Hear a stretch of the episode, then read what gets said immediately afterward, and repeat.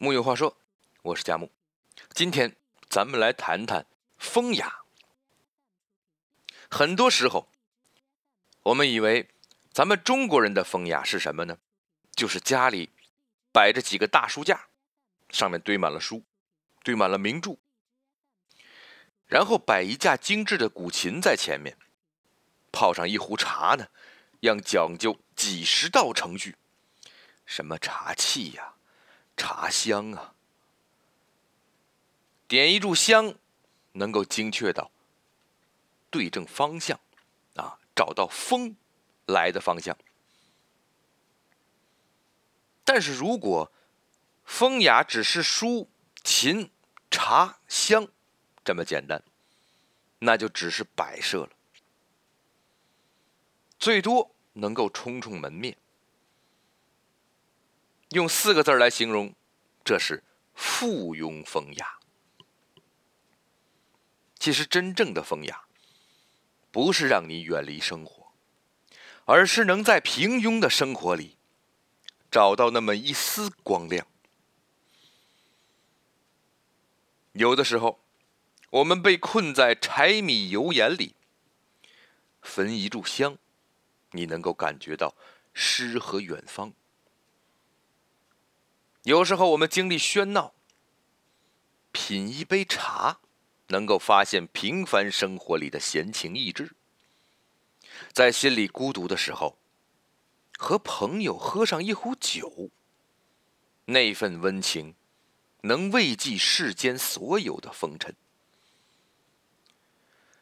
重复的日子里，唯有一颗雅的本心，才能在细碎的生活中。活出真正的风雅。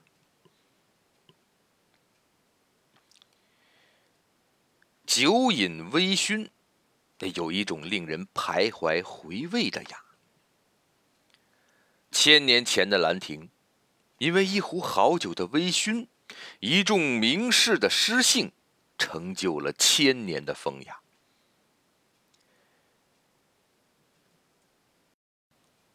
那是永和九年的上巳节，暮春之初，王羲之和一众朋友在兰亭曲水流觞，饮酒赋诗。酒壶斟满美酒，像一只只小船，从上游曲流而下，缓缓在水面流荡。在谁面前停下来？谁就需要吟诗一首。这是一帮志趣相投的朋友，在酒意里咏诗，在竹林间狂笑，在乱世中傲立。不久之后呢，众人就做了二三十首诗出来，商议着集合成诗册。这个时候呢，提议让王羲之写个序。王羲之正值微醺，醉眼朦胧，毛笔的尖端沾满了墨水，龙飞蛇舞，墨在宣纸里晕开，天下第一行书《兰亭集序》就此诞生。他写下了最后那句：“后之兰者，亦将有感于斯文。”意思是说，虽然时代不同，但是雅是一致的。所以，我们这个诗集，后世的人看了，也能理解我们的风雅。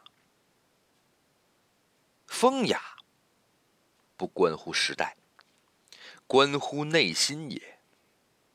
即便身居高楼，也都是兰亭中人，也能借此跟他们进行对话。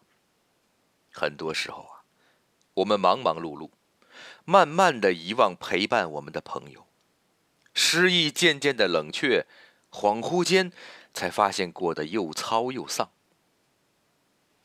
酒喝至微醺，两三知己笑谈，世界也变得清晰起来，生活的美与诗意也都放大了。风雅不在别处。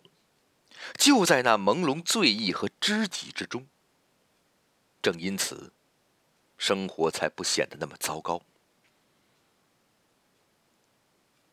茶本身就是一件风雅的事情，而世间谈风雅，绕不开张岱；谈茶，更绕不开他。张岱的《湖心亭看雪》是冬日闲情里的雅，茶吟张岱更是精于品水、鉴茶、制茶。他发明的蓝雪茶一度传为佳话。张岱的前半生奢华精致，晚年落魄退隐山林，生活长至断炊。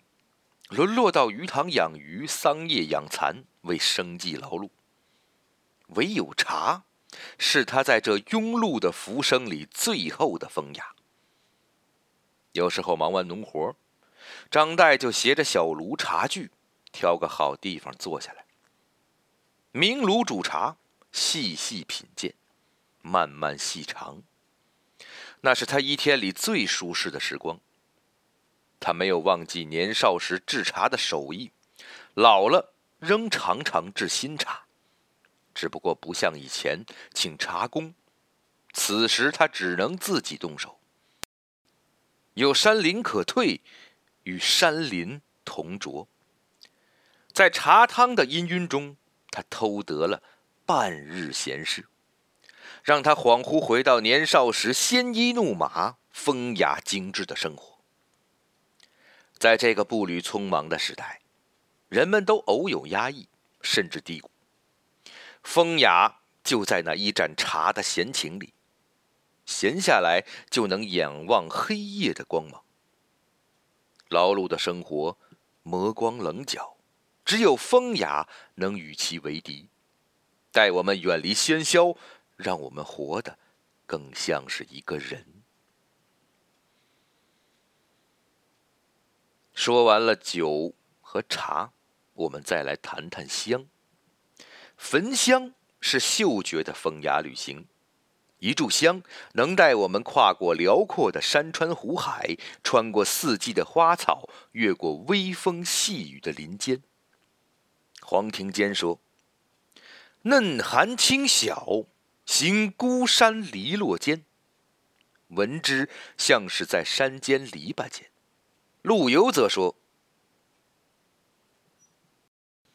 矮矮如山穴之云，闻之像是身处云海，清凉迷蒙。”正因有了想象，平淡无奇的生活里才有了些不一样。黄庭坚是香痞，香就是他最后的优雅。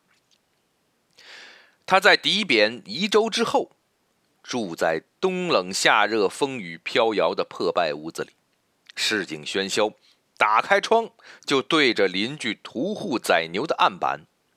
可他不改其风雅，慢慢焚起一炉香，在香气氤氲之中，摊开一张发黄的宣纸，用一支快秃的毛笔，缓缓写下这陋室的雅称。宣祭斋，这一落寞，抵贬的落魄邻居屠夫的案板都与他无关。香气弥漫之中，他回到了他以前诗意风雅的文人世界里，也是他竹杖芒鞋时的远方。林清玄说：“在我们不可把捉的尘世命运中，我们不要管无情的背弃。”我们不要管苦痛的疮痕，只有维持一半香，在长夜的孤灯下，可以从陋室的胸中散发出来，也就够了。世间命运无常，世事纷乱缭绕，我们也许会遭到生活的背弃和无奈，但东方的香道永远有一种雅致。即便在身居下僚，也能让想象的优雅充满空间。人间风雅就在那香气里，焚香一炷，能让生活充满对未来和远方的想象。回归生活，万物诗情才会为你而生。就像春有百花，秋有月，夏有凉风，冬有雪。而风雅的种子会埋藏在生活的土壤里，慢慢成长。唯有这般，才会让人收获心性的踏实。人生一世，总需要一些高于柴米油盐的品相。追求风雅，不过是以素为炫，以真为本。木有话说，我是佳木，咱们下回接着聊。